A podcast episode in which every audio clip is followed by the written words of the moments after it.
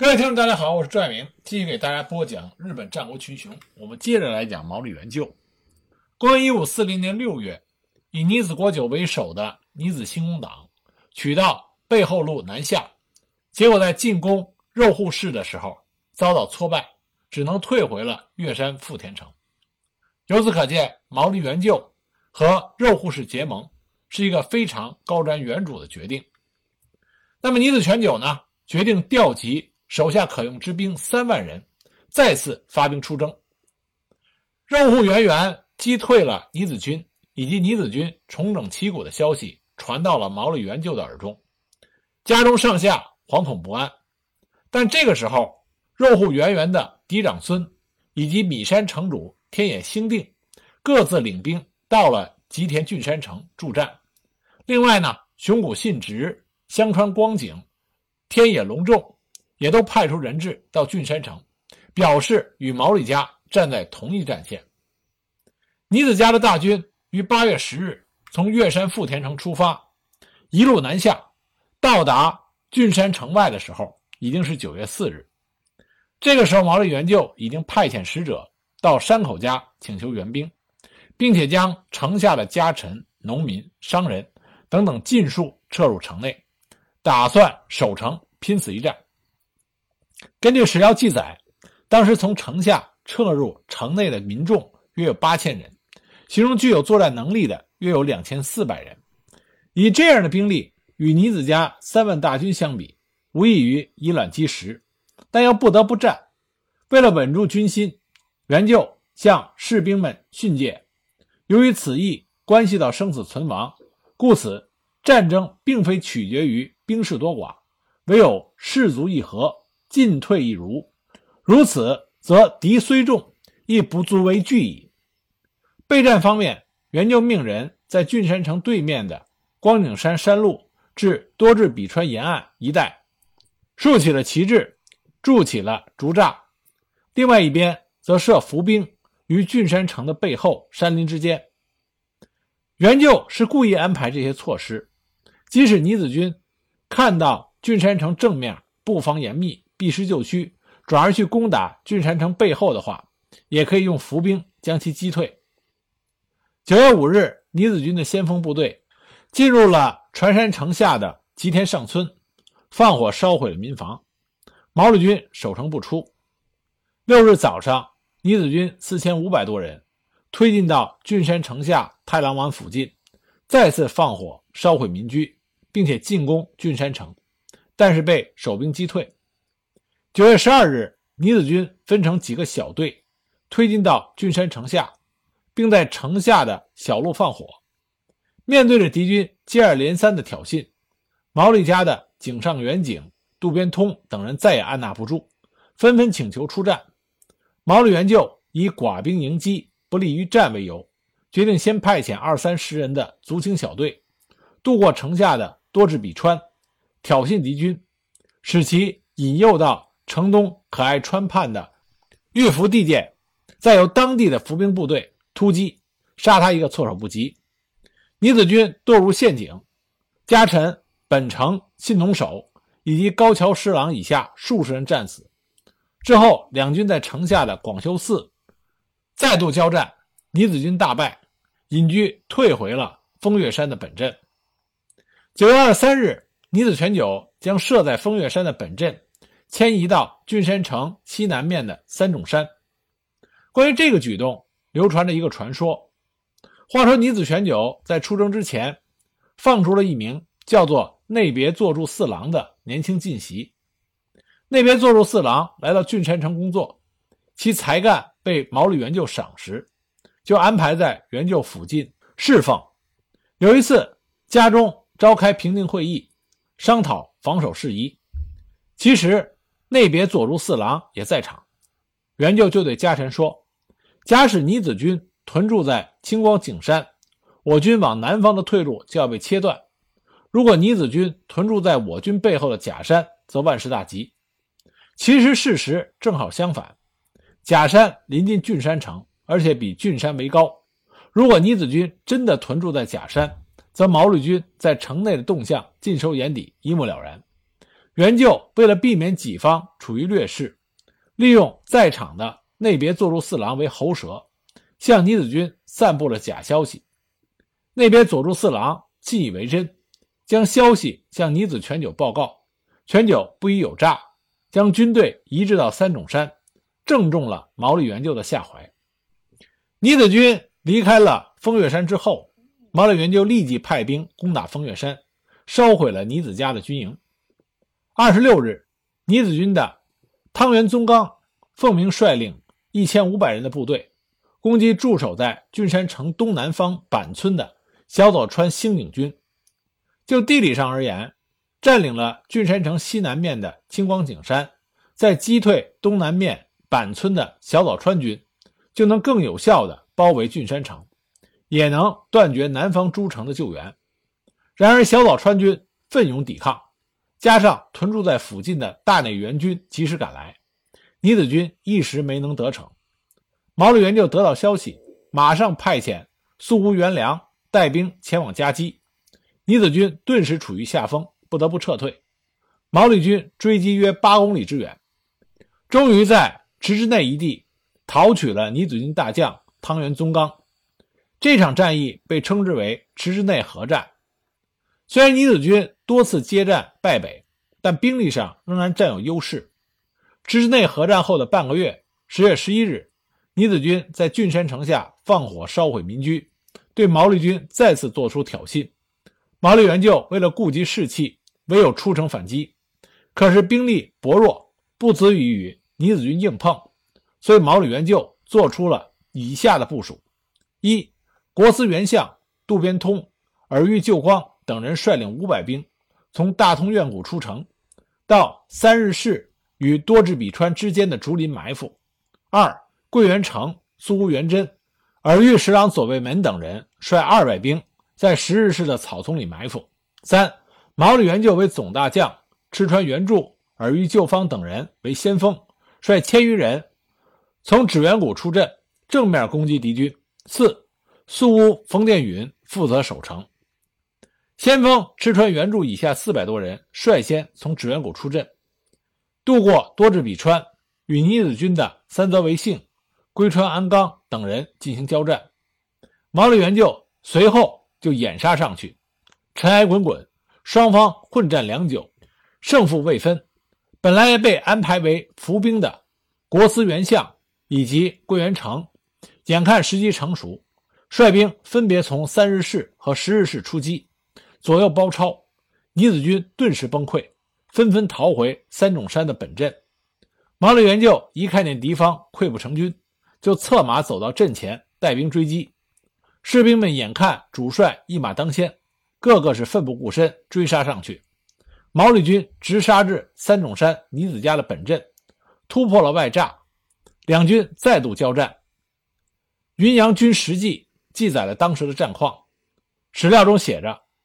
穿戴黑皮威之铠的三泽维幸和他的手下石阿弥率领部队抵挡援救的进攻，奋勇地斩杀了毛利军十三名旗本。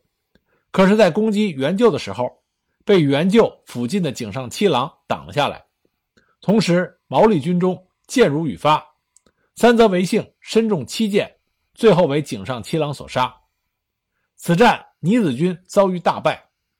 据史料记载。这场作战，倪子军三泽为幸以下数十骑阵亡，毛利军则只有一人战死，是非常悬殊的差距。这场战役被后世称为青土屠区场合战。经此一战，倪子军元气大伤。十一月，分郡守护武田信实响应倪子全久的南侵，你从左东银山城出兵参与郡山城的战事。早在倪子军进军安邑之前，武田家中就发生了内讧。石原重臣之中，有些人仍然不忘当日主君武田元繁在有田城下被杀的怨恨，就以品川左京亮为首的一派，一心想向毛利元就做出报复，重振安邑武田的威名；而以八木城主香川光景为首的一派，因为已经与毛利元就和大内家相通。认为应该先与毛利家结盟，再徐图推进。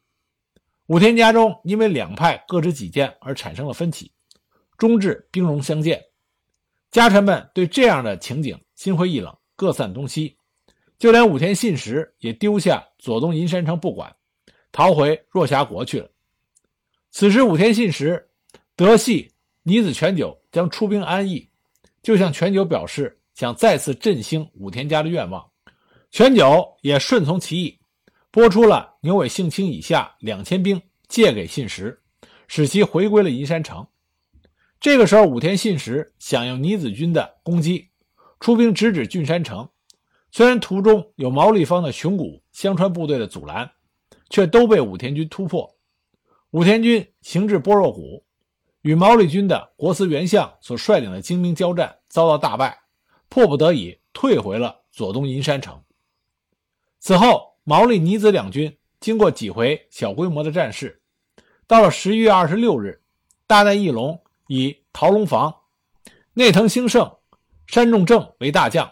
率领周防、长门、丰前、筑前四国之兵两万多人，由山口出发，途经岩岛，在岩岛神社参拜之后，再从海路到广岛湾东岸的海田上岸，抵达郡山城东南方，吉连盆地东端的中田中山。